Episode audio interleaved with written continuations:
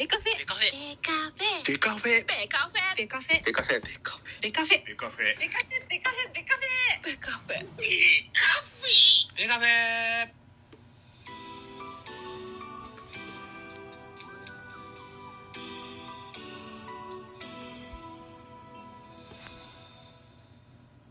ベースボールトークバラエティポッドキャスト番組。野球トークベースボールカフェキャン中世は各種ポッドキャストで配信中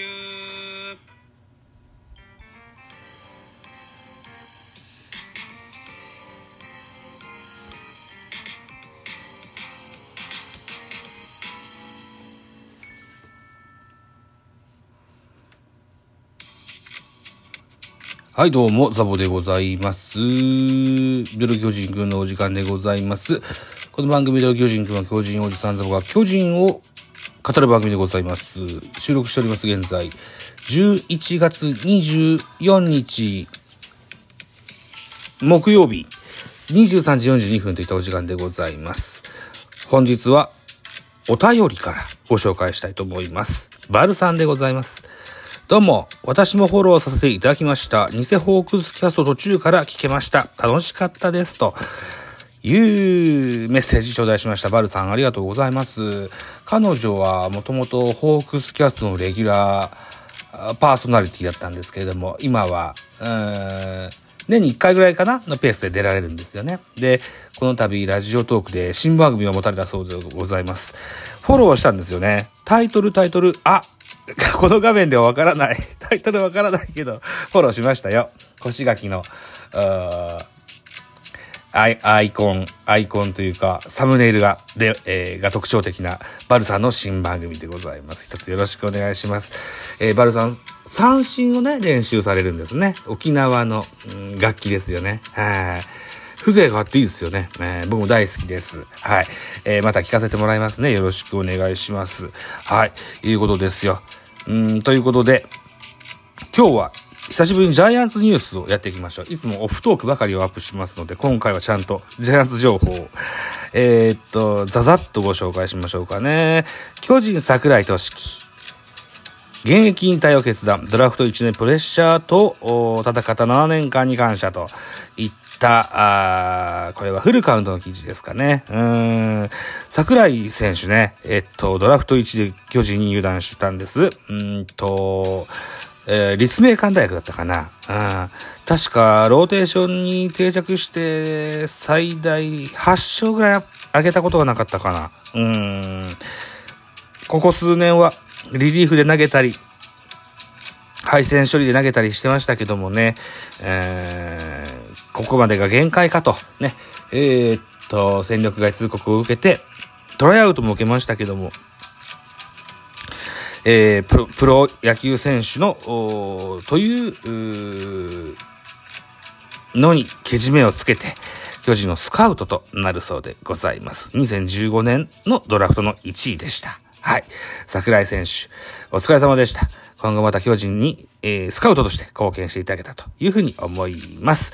それで、昨日の11月23日だったかな、がファン館でしたかね。うん、ファン館、全く興味がなくて今まで一回も見たことないんですけど、でもいろんな情報が発表されるんですよね、このファン館でね。えーっと、まずは巨人、新しいユニフォーム発表でございます。えーこの度はパートナーシップ契約として新たにナイキと契約といった形になりまして、新しいユニフォームを発表されてらっしゃいました。えーっと、確かね、どこ行ったかなあんま変わんないんですけど、背中に名前のないユニフォームなんじゃなかったかなうん。で、えーっと、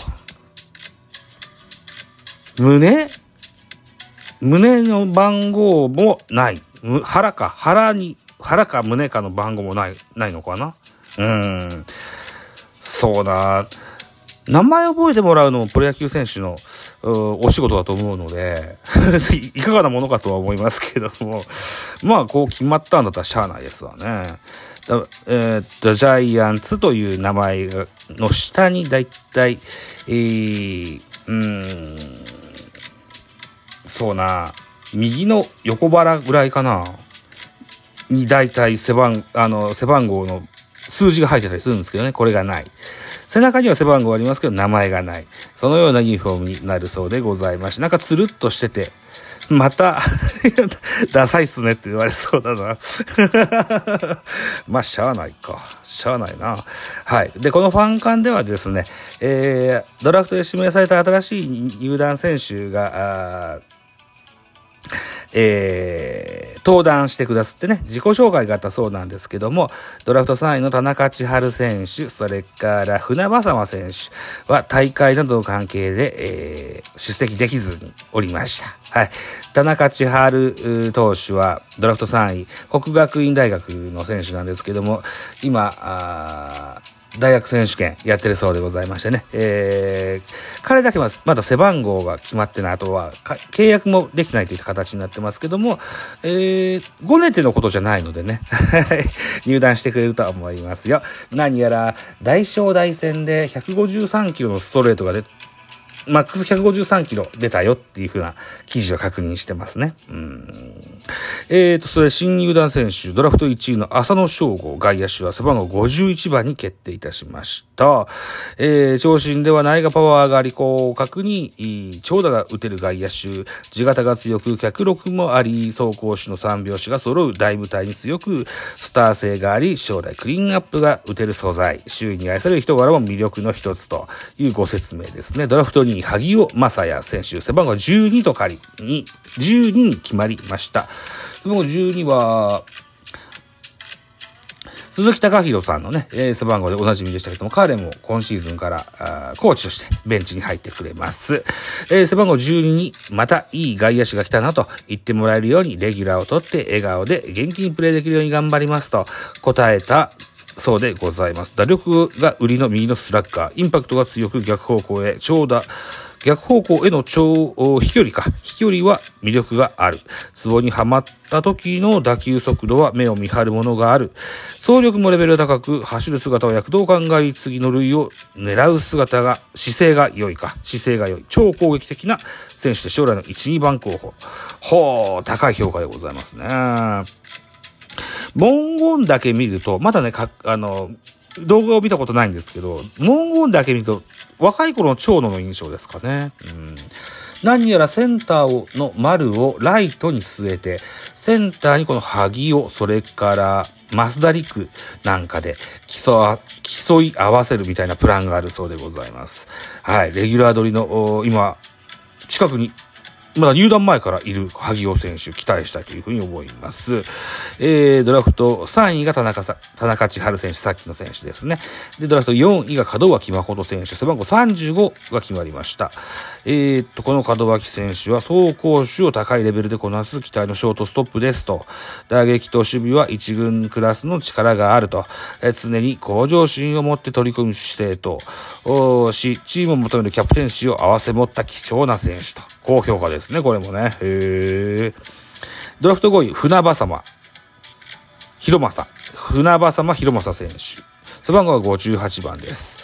えー、174センチ、右投げ、左打ちの選手になってます。26歳、オールドルーキーですね。最速150キロのストレートが持ち味のサイドから曲がりの大きいスライダーを交えて打ち取っていく力投型。社会人野球での経験豊富な即戦力腕ですと。いうふうに書いておりますね。育成選手まで読むのはちょっと控えておきましょうかね。うん。ですよ。150キロ台のサイドハンド。大勢。大勢でも155キロぐらいだもんな。